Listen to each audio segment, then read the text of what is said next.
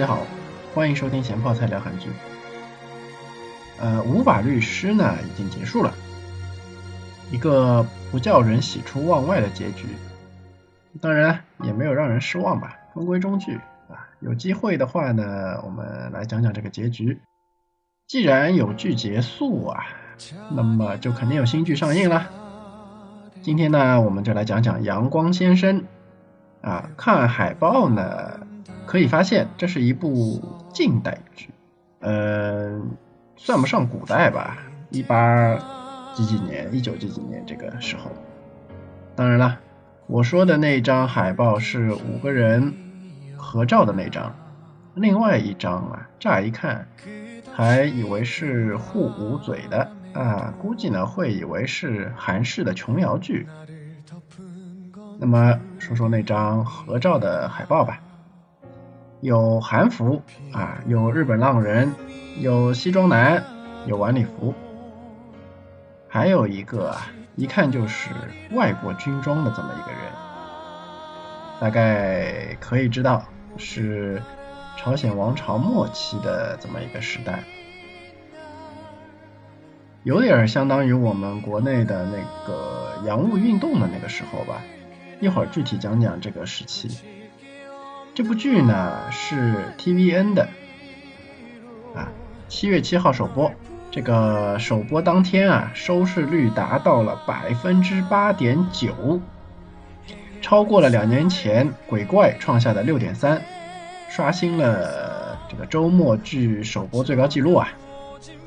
然而很有意思的是，这部剧同时也是《鬼怪》团队做的。啊，剧中的那些大场景啊、长镜头啊，以及各种的慢镜头，可以说是运用的炉火纯青。还有包括 BGM，尤其是有 BGM 的地方啊，呃，还是很推荐大家慢慢看的。虽然暂时只有两集呀，但是可以感觉得到这部剧的气氛上。和鬼怪呢是类似的，就是并不压抑。和无法律师相比啊，无法呢还是会给人一种略微有那么一点点阴郁的这么一种感觉啊。和火星生活比呢，火星生活又稍微显得有那么点活泼。总之，这种气氛的把握啊，我觉得对一部剧来说很重要。有的剧呢，可能本子也不错，演员也不错啊，整体也都不错，但是被导演拍着拍着呢，就拍的抑郁了。这个呢，可能就是对导演和那个后期团队来说是一个比较难的事儿了吧。毕竟我也不是什么业内人士，只能瞎猜了。总结一句就是，能看，好看，适合有比较集中的闲暇时间慢慢看。如果是只看台词的这种快进啊，可能呢会错过一些好东西。那么下面呢，我们就来讲讲剧情吧。这部剧的一开始啊，嗯，实际上呢是倒叙加倒叙，就回忆加回忆。画面一开始呢，就是在美国的一个弄堂里啊。晚上很阴暗。要说这个是美国弄堂的话呢，呃，给我的感觉啊，更像是福尔摩斯里面英国的那种弄堂啊，石头的路面，然后石头的墙面，然后街上呢背景里面一直会有这种啊工业革命以后的标志性这种蒸汽烟雾啊，就是差不多那个样子。啊，大家应该可以想象得出那个街道是什么样子。这么一个弄堂呢，有那么一个店铺啊，店铺里面有那么一个八音盒。我们的男主啊，就是李秉宪，他所饰演的这个尤金呢，他穿了一身西服，戴着一个礼帽，就站在橱窗门口，看着那个八音盒呢，他的眼神有点看老情人的这种感觉。那么他为什么会来这里？在这么这个大半夜，对吧？看着也不像是想砸了玻璃抢这个八音盒的。那么为什么会来呢？这里呢就有第一个回忆了。那么第一个回忆就是一下子回到一九零一年。一九零一年呢，他和这个他的一个残疾同僚，他们两个都是美国军人。然后呢，在上一次战争中啊，他的那个同僚呢受伤了，被他救出来。被他救出来以后呢，他们两个人这个时候呢，他们这两个人总统就要见见他们，然后就把他们派到朝鲜去了。实际上呢，派到朝鲜去的目的，也就是要和朝鲜加强贸易吧。那么，一九零一年对于美国来说是一个什么样的时期呢？啊，历史上面啊。一九零一年，美西战争呢是刚刚结束。其实这个啊剧中也有介绍，美国控制了古巴、啊波多黎各、关岛、菲律宾群岛这些岛。那么西班牙怎么会打不过美国呢？实际上那个时候啊，西班牙就已经有点没落了啊。所以美国在对外扩张的时候呢，其实外面的世界啊，基本上都已经被欧洲的那些国家占的差不多了嘛。所以说。嗯，没有新大陆可以占，要占呢就只能是打别人的岛。然后一个没落的西班牙就这么跟美国开打了，打完西班牙就输了，输了呢那些岛就归美国了。你看啊，菲律宾群岛都已经占了，那么他自然会把目标就放到中国这边，这个故事呢，因为是之后的主线事件，可以慢慢再聊。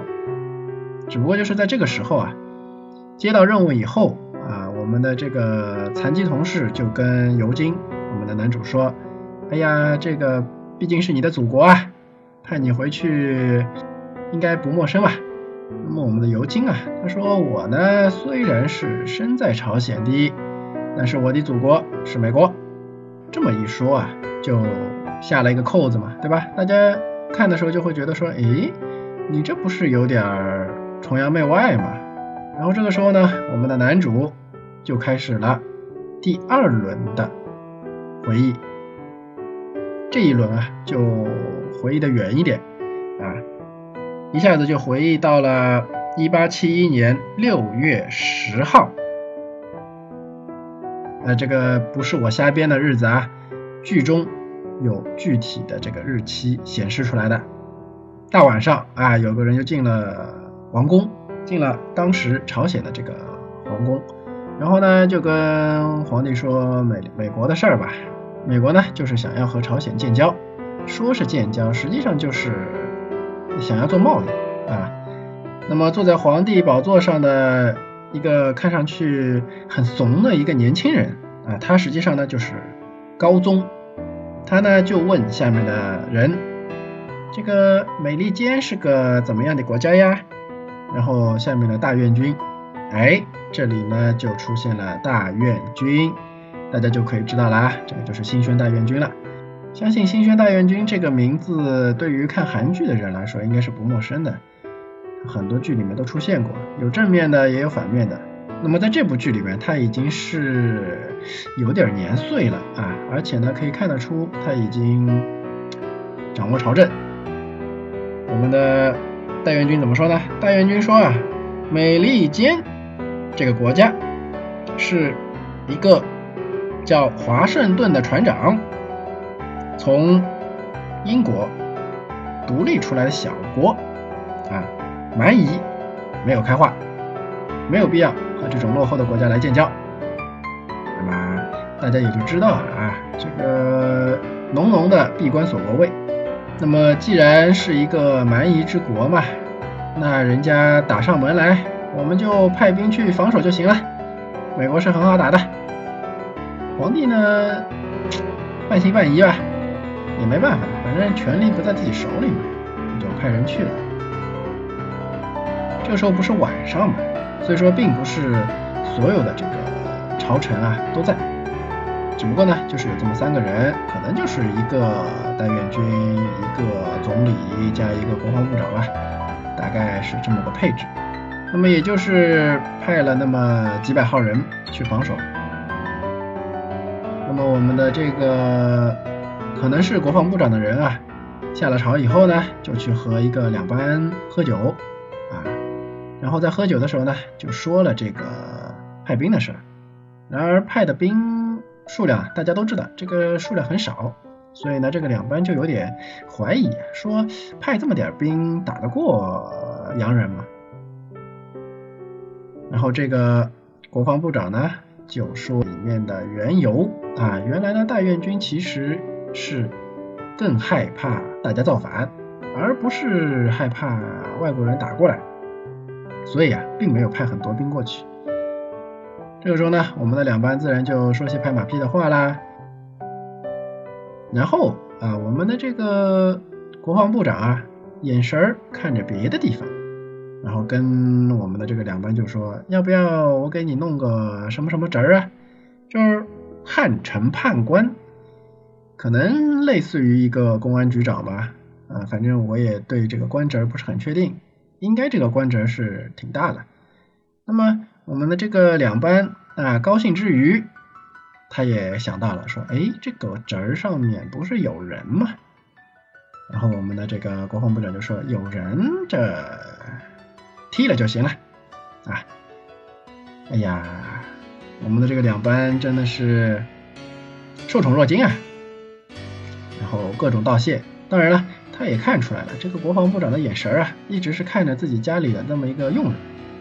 但是呢，这个佣人呢是结了婚的，有男人的，他呢也不想惹事儿，所以说就说，哎呀，这个姑娘啊，她是有男人了，那么到时候我就给你多送几个黄花闺女过去吧。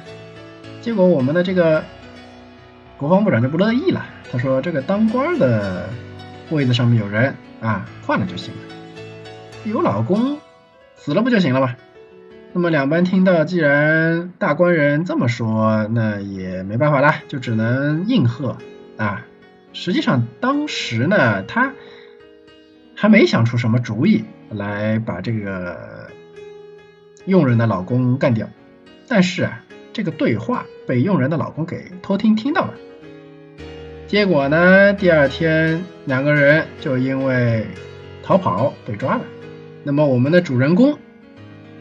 我们的男主这个时候呢也登场了，但是我们的男主当时啊还是个很可怜的背柴的小朋友，上山打柴，然后打完柴下山的路上呢就遇到了一个老头儿啊。那么我这里呢先剧透一下，这个老头儿就是女主的爷爷。老头和他说了一段话呢，差不多意思就是说他作为一个仆人呢。这个眼光呢，不要放太远啊，看着脚下的路，眼光放太远呢是很危险的啊。从这里呢，我们就可以看得出啊，我们这个小朋友实际上是很有眼光的，而且他也很清楚自己的这个位置，所以说啊，他就说，哎呀，其实我是知道的，然后就垂头丧气的回去了。结果刚一到家，就看见。这个两班老头子就已经用席子把自己的老爸给包了饺子了，老妈呢在旁边一顿哭。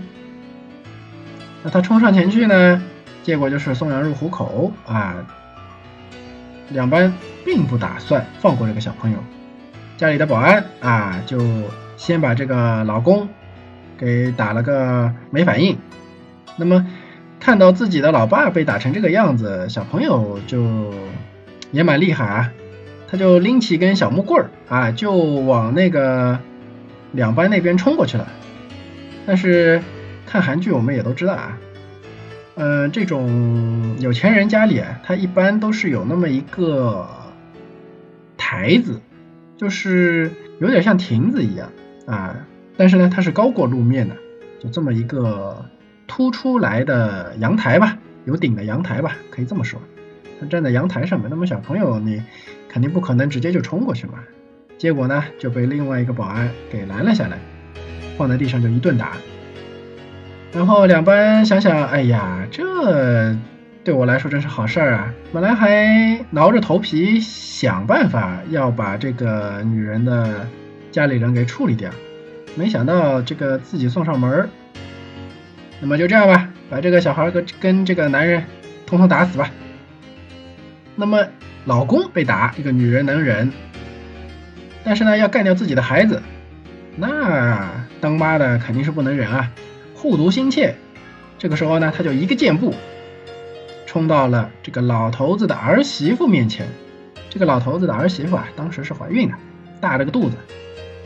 然后我们的男主他妈拔下这个怀孕妇女的发簪，那么一个玉的发簪，然后就把玉这一个头啊往旁边的石头上一敲。哎，大家是不是觉得这个动作很眼熟？对的。就有点这个酒吧里打架敲啤酒瓶的这种感觉，然后啊敲出来的这个快口啊，就和啤酒瓶差不多吧。然后呢就顶着二班儿儿媳妇的这个脖子啊，就说啊你们别乱来，让我儿子走啊。这个时候啊，这个两班老头子呢是看来是不是太在乎自己的这个儿媳妇，就说你们。这群保安是干什么吃的啊？连个女人都摁不住，赶紧去把这个女人给我抓起来。这个时候，这个男主他妈呢也下狠心，直接就在两班的这个儿媳妇脖子上就划了一道口子。哎呀，这个血哗哗的流啊！当然，这口子也不是太深啊，因为太深直接把这个儿媳妇弄挂了也不好，毕竟只是肉票嘛，不能说撕就撕嘛。啊，既然你有你有肉票，啊，两边老头子说我也有肉票啊，你这儿子不还在我手里吗？来来来，把这个小孩给我抓起来。结果，哎，男主他妈就说，你以为我只有一张肉票吗？我有两张。然后就指着这个孕妇的肚子说，哎，你别动我儿子啊，你要敢动我儿子，我下次就扎这儿。哎呦，这一动。这个两位老爷子可就抖了啊，毕竟啊是自己的血脉啊，呃，这个自然底气就开始有点不足了啊，而且呢，这个儿媳妇她怀着孕啊，她也不想怀了半天的孩子被这么莫名其妙的就给弄死，所以她也开始大叫啊，你们这群保安不别别别乱动啊，别别别去动别人的孩子。这个谁动我跟谁急啊？那这个保安也就愣住了，到底是该听谁的呢？反正这种特殊情况，有人说不要动，那么这个咱们就先别动。这个时候啊，这个男主他妈就把儿媳妇身上一个银的吧，应该是一个挂件吧，挺大一只啊，巴掌那么大，就丢在地上。让自己的孩子捡了赶紧跑，说白了就是逃命去。自己呢是实在是没有办法跟着他逃了。孩子呢这个时候可当然了，年纪很小嘛，自然是不舍得啊。男主他妈啊跟他做了一番的心理工作以后，他呢毅然决然决定啊逃命去。那么这个时候。我们的男主他妈看到任务已经完成了，自然呢也就放手了。这个时候啊，我们的两班老头子啊举着弓，前面呢射这个逃跑的小朋友，射了几箭没射到，一气之下就给这个就是前面被席子包了饺子，然后一顿毒打的这么一个人啊，给他来了一箭，补了一刀。然后呢，就正准备射这个男主他妈的时候，他说啊，虽然呢我是很想杀你的，但是毕竟考虑到自己的前途啊，我呢还是不杀你了。结果这个时候啊，男主他妈就猛回头啊，一顿跑。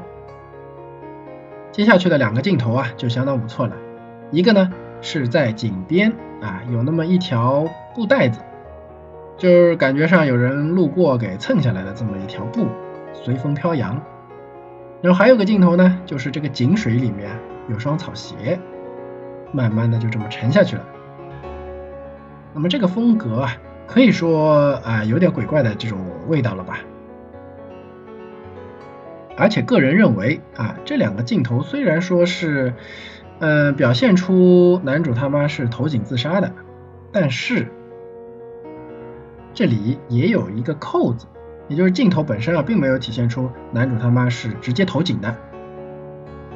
也就是说，在之后的剧情里面，那么这个角色会不会重新再出现？也就是我们的这个男主会不会在之后回到朝鲜的时候再遇到自己的母亲呢？这个不好说，对吧？毕竟刚刚开始嘛。但是暂时我们就先认定啊，我们男主他妈是投井了。那么我们的男主呢，自然就开始逃命啊。那么我们的两班老爷子呢，肯定不可能派自己的这个保安去抓这个小孩嘛，对吧？那么就找找了两个专门负责这个事儿的人，基本上可以理解为当时的这个私家侦探，或者是打手、赏金猎人啊之类吧。这两个人呢，到老爷子的府上啊，问了一下这个孩子大概长什么样子，就有点现在警察局里面画这个犯人肖像这个样子。画完了以后呢，两个人就去追啊，一顿追，那个小朋友呢就一顿逃。然后这个时候，我们的高人老爷子就出现了。那么我们的这个世外高人啊，他是个烧瓷的。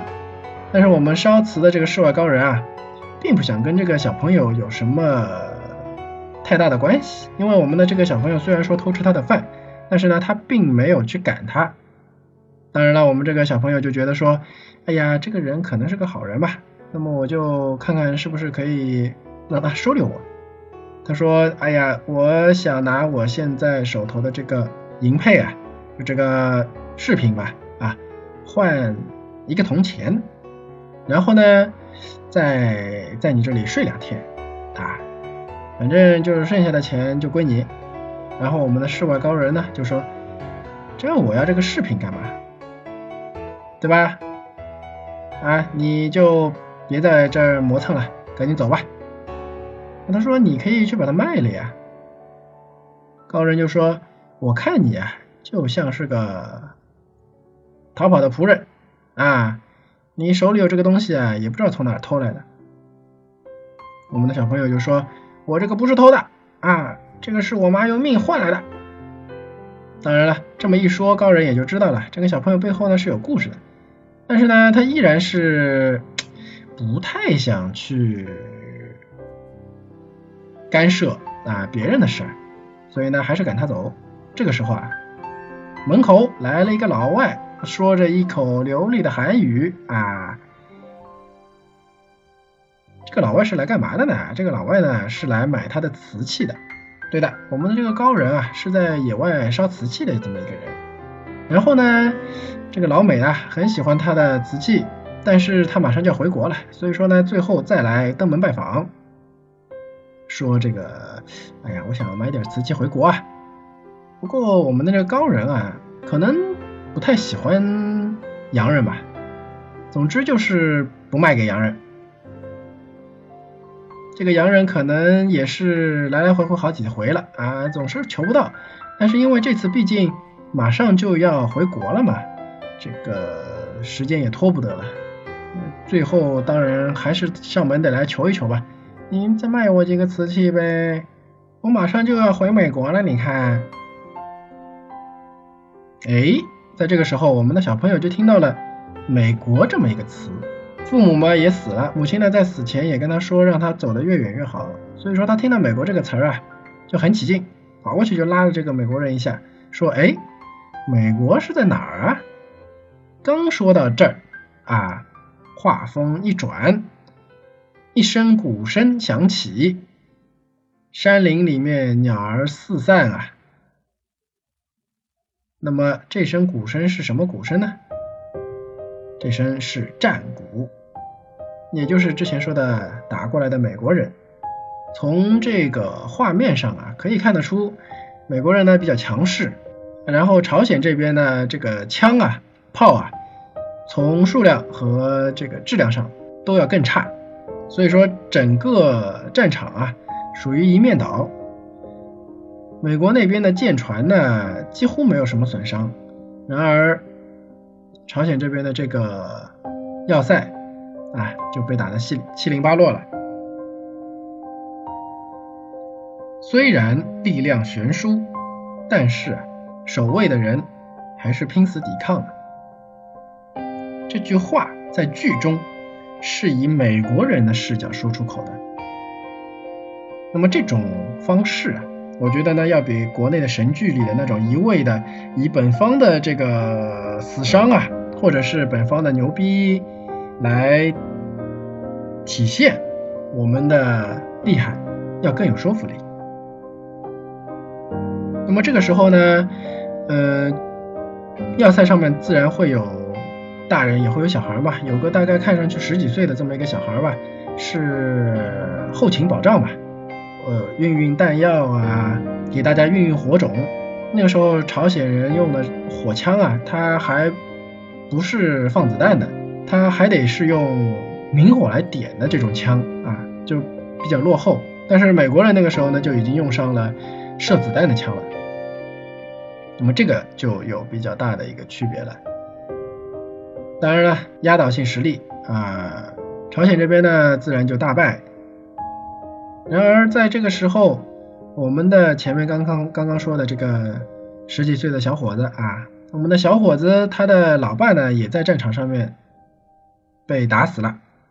他跑过去啊，是叫了叫他老爸跑的，他老爸就说：“这个我们要是跑了，这边谁来守啊？”刚刚说完，一起身，哎，就挂了。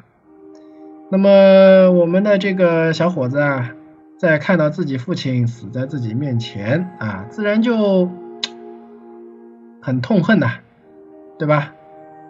而且这个时候呢，战场上面基本上朝鲜人已经被打的差不多了，看上去啊就剩他这么一个孩子了。那么他呢就举起了老爸的枪啊，胡乱的朝。从烟雾里向他走过来的美国士兵啊，就开了一枪。结果你说巧不巧啊？一圈美国士兵，他一个都没打中，反而呢是打中了站在这圈美国士兵里面的一个朝鲜翻译。朝鲜翻译呢腿上就挨了一脚，哎呦，这自然是痛苦难堪啊！用一种非常仇恨的眼神啊，就盯着这个小朋友。然后美国大兵呢就围了上去，哎，也不开枪，就把他给俘虏了。我在想，这要是一枪打中的是美国人，那估计我们的这个小伙子当场就凉了吧。总之，他就是被当了俘虏。战败的消息呢传到了朝廷，大臣和大元军啊就开始诡辩了，说我们呢没有败，我们只要没有建交就没有败。然后美国人呢虽然说打赢了。但是呢，他们没有建交，赢了也白赢。总之嘛，大家也能听得出来啊，这个属于诡辩。那实际上呢，可以看得出啊，就是大院军在对西洋人的这个事情上面，他的态度呢很坚决，就是我们不和这些洋人来做谈判。也就是要保持自己的一个权威性啊，那么权威性这个态度表达出来以后，对于民众来说，这个就是朝廷的态度了。然而，如果说打仗打输了，那么就是你们这群下面打仗的人不得力啊。总之，朝廷的态度是坚决的，那么你们下面的人呢，也就不要造反啊，对吧？毕竟，不管是哪个王朝吧，给自己的民众总是啊很厉害很厉害这么一种感觉。你遇到了外敌入侵的时候，还没打就怂了，那肯定是不行嘛，对吧？那么我们回头来说说刚才的那个小伙子啊，小伙子既然做了美国的俘虏，那么我们的这个俘虏的消息啊，自然也就传到了朝廷。但是呢，嗯，大家也知道的啊，朝鲜这个时候还是这种阶级分化很严重啊。作为朝中大臣啊，自然对这二十几个屁民啊这个命是不在乎的。而且呢，大院军更是觉得说，你们啊没有奋死抵抗，竟然还做了俘虏啊，我们呢就让他们自生自灭吧。反正国家是不欢迎他们这些人的，那么这些话呢，也就原封不动的啊传到了俘虏的耳朵里面。我们可以看到啊，美军这个时候打了胜仗以后，啊，就开始拍照留念了。里面的几张照片，尤其是那张，呃，两个美军士兵站在朝鲜的这个很大的倒下来的帅旗前面拍的这张照片啊，历史上呢，这张照片确实存在。啊，那么这个我们待会儿再具体讲。呃，朝鲜翻译啊，就跑到了这群俘虏面前，主要呢还是要来啊跟这个。自己的仇人，也就是打了自己一枪的这个小孩子，这个年轻人要过来跟他说：“哎，你们完了，知不知道啊？啊，朝廷不来救你们，你们待会儿全部都要死！我告诉你们啊，这个，尤其是你，待会儿我要亲手弄死你。”正当他高兴的时候啊，美军这边的带头的首领呢就过来说：“啊，这群俘虏。”我们决定都放了，然后这个翻译啊就愣了一下，什么？你们为什么要放了这些人啊？他说，因为他们这些人啊，为了自己的国家英勇战斗，所以呢，虽然说呃朝廷里面不打算救他们，但是呢，我们还是对他们很钦佩的，所以我们决定放了他。结果我们的这个翻译啊一脸阴邪，就说，哎呀，这靠美国好像不靠谱啊。要不还是靠日本吧。看得出来啊，我们的这个朝鲜翻译啊，他实际上是有点变态的。他觉得不杀这二十个人不正常，他就是要杀这二十个人。那么到了后面的剧情啊，我们可以更清楚的可以看得出，他呢不单单是一个翻译，他而且呢是一个汉奸啊，不对，这里呢应该是朝奸啊。是一个彻彻底底的反社会人格。那么战斗已经结束了啊，剧情呢暂时啊一个高潮告一段落。那么我们回头来看一下啊，为什么是一八七一年六月十号这么确定的一个时间呢？因为啊，在历史上这一天。确实就是辛未阳扰，辛未阳扰呢，就是辛未就是这个时间嘛，阳就是杨大人的阳，扰就是打扰的扰，辛未阳扰事件的发生，就是说在朝鲜历史上确实在这一天发生了这件事情，也就是美国舰船进攻了朝鲜的江华。那么江华在哪儿呢？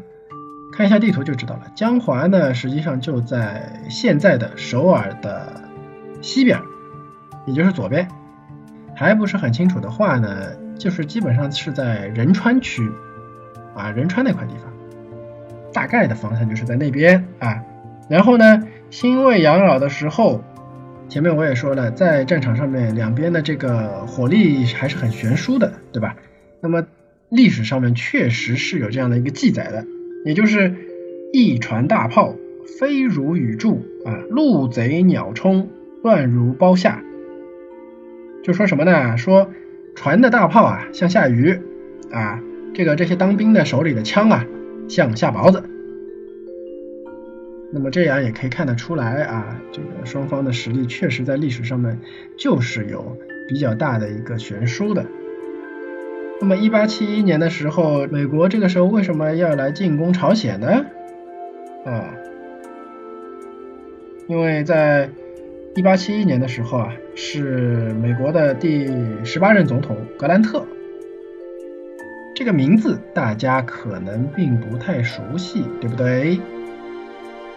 不熟悉没有关系啊，我们拿一张五十元的美刀出来，这张美刀上的头像就是这个格兰特。也可以看得出来，这个格兰特在美国的历史上呢，呃，应该是比较有名气的这么一个总统了。美国这个时候呢，刚刚打完内战，那么内部矛盾解决完了以后，自然就是要对外扩张了嘛，对吧？然而有人就会问了，从美国跑到朝鲜，中间不还隔了个日本吗？美国怎么打朝鲜不打日本呢？哎，你猜对了啊，他不是不打日本，他是已经打过日本了。因为在那个时候，也就是一八七一年的时候的日本啊，它正好是在明治维新的一个时期。那么明治维新是怎么回事呢？明治维新啊，那个时候实际上就是属于他们的一个全面西化的这么一个改革。嗯，具体就不细说了啊。总之就是。在一个封建时代，啊，有这么一个日本的君主，他呢是希望能够全面的吸收西洋的这些，包括技术也好，包括知识也好，包括生活方式也好，包括他们对可能国家的政治上面的一些管理方式吧。但是你也知道的，这样子的一个改革呢，势必会影响这些土豪劣绅啊。他们的这个利益，所以说国内肯定会有反对这种改革的这种力量，也就是说，在日本国内造成了相当大的这么一个矛盾。当然了，因为当权者是倾向于西方的，那么在这个期间，美国以及其他的三个国家啊一起就参与了。他的这个明治维新的这么一个活动，在剧中啊，美国人是这么说的，就是说他们炮击了日本以后啊，日本就怂了，那么就开始和他们做贸易了，啊，建交了，是这么回事。所以说呢，他们打算是拿日本的这个经验照搬到朝鲜上面，但是呢。不知道他们是不是没有研究过朝鲜和日本当时的这个政权的区别啊？因为朝鲜的政权高层啊，并没有人这个做明治维新的这么一件事情，所以说朝鲜的整个上层吧，还是一个比较顽固的封建统治，并没有内乱。那么。美国想以简单的武力来迫使朝鲜建交和开放贸易的话，这个说实话，呃，属于一个重大失误吧。那么，一八七一年，我们国家在干嘛呢？一八七一年，我们国内我们的光绪皇帝啊刚刚出生啊，所以说大家应该差不多可以知道是清朝的什么时期了。因为毕竟美国当时，嗯，进攻朝鲜，它并不是一个歼灭战，啊，它并不是说我要占领这个地方，它只是希望通过这种局部战争的胜利啊，来使政府畏惧啊，从而呢可以满足他们在外交上面的一些要求。结果政府并不答应。所以说呢，美国的计划呢，当时也可以算是落了空，而且啊，它这种不是很大规模的这种侵略性的这种进攻的话，作为呃朝鲜的宗主国的这个清朝啊，也并没有太在意，因为你如果是大举进攻，那么清朝肯定是不会放着不管的，但是你如果只是小规模的战役的话，呃，那对于清朝来说，可能就是啊，上个书啊，啊，写写封信啊，啊，你们不要再乱打了啊之类的。当然，听不听就是美国人的事儿了嘛，对吧？那么今天呢，我们就先把男主的童年时期的这个历史背景啊，以及周围的政治环境。以及朝鲜周围国家的一些政治环境啊，大概的给大家梳理一下。那下一期呢，我们继续聊剧情。如果你喜欢的话呢，啊，就请推荐给你的朋友啊，或者呢在朋友圈转发。毕竟大家的支持是我继续更新的动力。